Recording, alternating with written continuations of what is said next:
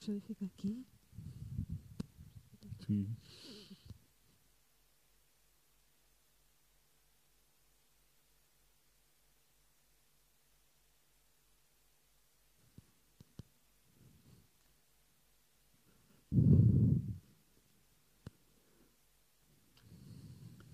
Olá, muito boa noite. Sejam bem-vindos a mais um debate do ciclo EduTalks, uma iniciativa da EduLog e Fundação uh, Belmir de Azevedo. Neste debate procuraremos saber se estudar é para todos, uh, apesar dos avanços das políticas públicas na promoção da equidade na educação em Portugal, parecem persistir desigualdades no acesso e nas condições de sucesso ao ensino superior. Sabemos que apenas um reduzido número de alunos do ensino profissional prossegue os seus estudos, quase um terço dos alunos do ensino superior depende de bolsas de estudo e, e destas são os do Politécnico que mais recorrem a elas.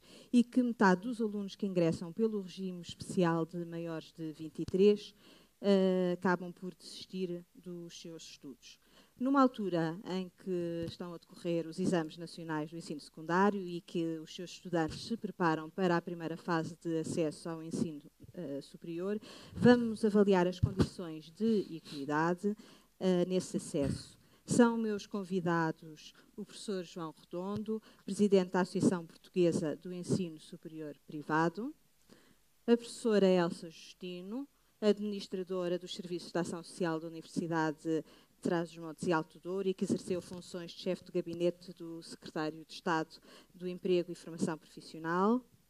O professor Leandro Almeida, que é presidente do Instituto de Educação da Universidade do Minho. E o professor José Ferreira Gomes, ex-secretário de Estado do Ensino Superior. Antes de partirmos para o debate, vamos ver uma reportagem sobre este tema.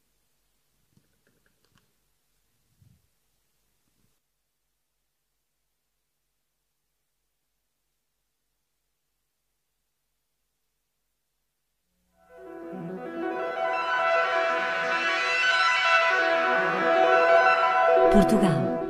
De um país pobre, analfabeto e predominantemente rural, Portugal conheceu a partir de meados do século XX um processo de industrialização e melhoria das condições de vida, ainda que muito precárias. Este desenvolvimento, aliado à Revolução de 74, permitiu uma evolução do nível educativo do país, numa época em que a escolaridade obrigatória se limitava à quarta classe.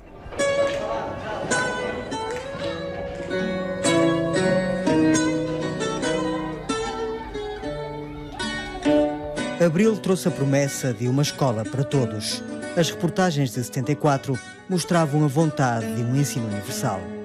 Um dos sectores de maior equidade dentro da nova era iniciada em Portugal, depois do 25 de Abril, é sem dúvida o do ensino. Desde a Revolução de 74 que Portugal tem vindo a fazer progressos na promoção da igualdade e da generalização do acesso ao ensino. Medidas como a ação escolar, a educação pré-escolar, o alargamento da escolaridade obrigatória ao 12º ano ou, mais recentemente, as políticas de gratuitidade dos manuais escolares foram importantes na promoção da equidade no acesso ao ensino. Mas apesar destas medidas, 34% dos alunos portugueses com 15 anos já reprovaram pelo menos uma vez, um valor muito acima da média de 12% da OCDE. Também a taxa de abandono escolar precoce do nosso país é elevada, situando-se nos 11,8%. Isto significa que a população de alunos que inicia o ensino secundário é bastante diferente daquela que o conclui, em particular nos cursos científico-humanísticos. São os alunos com maior capital socioeconómico que têm melhores condições para concluírem o ensino secundário e, a partir daí, seguir para o ensino superior. O que nos leva a perguntar se estudar é para todos. Após a Revolução de 74 e para corresponder ao ideal democrático de justiça social, Portugal assumiu a igualdade como um objetivo político e social.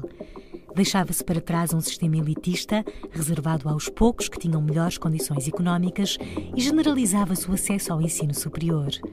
Iniciou-se assim a expansão do ensino superior, assegurada também pela rede de institutos politécnicos e pelo desenvolvimento de condições favoráveis ao crescimento do setor privado. Os dados mostram, contudo, que apesar das várias medidas para se promover o acesso ao ensino superior, como a criação de bolsas de estudo ou de contingentes especiais de acesso, persistem condicionalismos que põem em causa a equidade neste nível de ensino. 47% dos estudantes a frequentar o ensino secundário estão matriculados no ensino profissional mas destes, apenas 18% prosseguem os estudos, em contraste com os 80% dos alunos dos cursos científico-humanísticos. Nesta fase ficou já pelo caminho um conjunto de alunos que, por motivos socioeconómicos, não foi capaz de concluir o ensino secundário. Segundo a OCDE, existem também disparidades de género nas taxas de conclusão do ensino secundário. Cerca de 38% dos homens entre os 25 e os 34 anos não concluem o ensino secundário, em comparação com 23% das mulheres. Esta diferença tem consequências na taxa de participação no ensino superior, que acaba por ser maior entre as mulheres do que entre os homens. Também o capital cultural e económico das famílias condiciona as oportunidades de acesso e de sucesso educativo, em particular em cursos mais competitivos, como os da área da saúde. Se a maioria dos estudantes a frequentar as faculdades de medicina tem pais com o ensino superior, esta percentagem cai de uma forma acentuada nos cursos de enfermagem e tecnologias da saúde oferecidos pelos politécnicos. Estes dados parecem apontar para o papel do capital cultural no acesso às universidades e aos politécnicos, o que também é confirmado pelo nível socioeconómico das famílias. De acordo com os dados de 2019, cerca de um terço dos estudantes do ensino superior têm o apoio de bolsas de estudo, sendo a percentagem de bolseiros mais elevada no ensino politécnico. Se compararmos cursos de áreas disciplinares próximas, como o de Direito do ensino universitário e o de Solicitadoria do ensino politécnico, verifica-se que são os estudantes deste subsistema de ensino aqueles que mais dependem de bolsas de estudo. E o mesmo se verifica no curso de design. Ou nos cursos da área da saúde, como medicina e enfermagem ou ciências farmacêuticas e farmácia.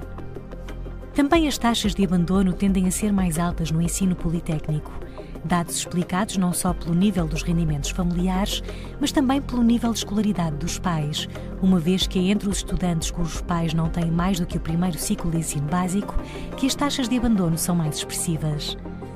São por isso ainda débeis as condições de acesso e de sucesso ao ensino superior, o que faz com que, em média, um em cada quatro alunos acabe por abandonar os estudos. São os estudantes que ingressam através do regime especial para maiores de 23 anos, os bolseiros dos PALOP e os que mudam de curso ou que são transferidos de outras instituições do ensino, aqueles que mais abandonam o ensino superior. Face à realidade dos números, como atrair mais jovens para o ensino superior? Que medidas podem ser tomadas para se promover o acesso ao ensino superior de jovens com capital socioeconómico e cultural mais baixo? E como travar e combater o abandono neste nível de ensino? Portugal fez progressos na promoção da igualdade de oportunidades de acesso ao ensino, mas os dados mostram que há ainda um longo caminho a percorrer na criação de condições de acesso, mas também de sucesso, o que nos permite perguntar: estudar é para todos?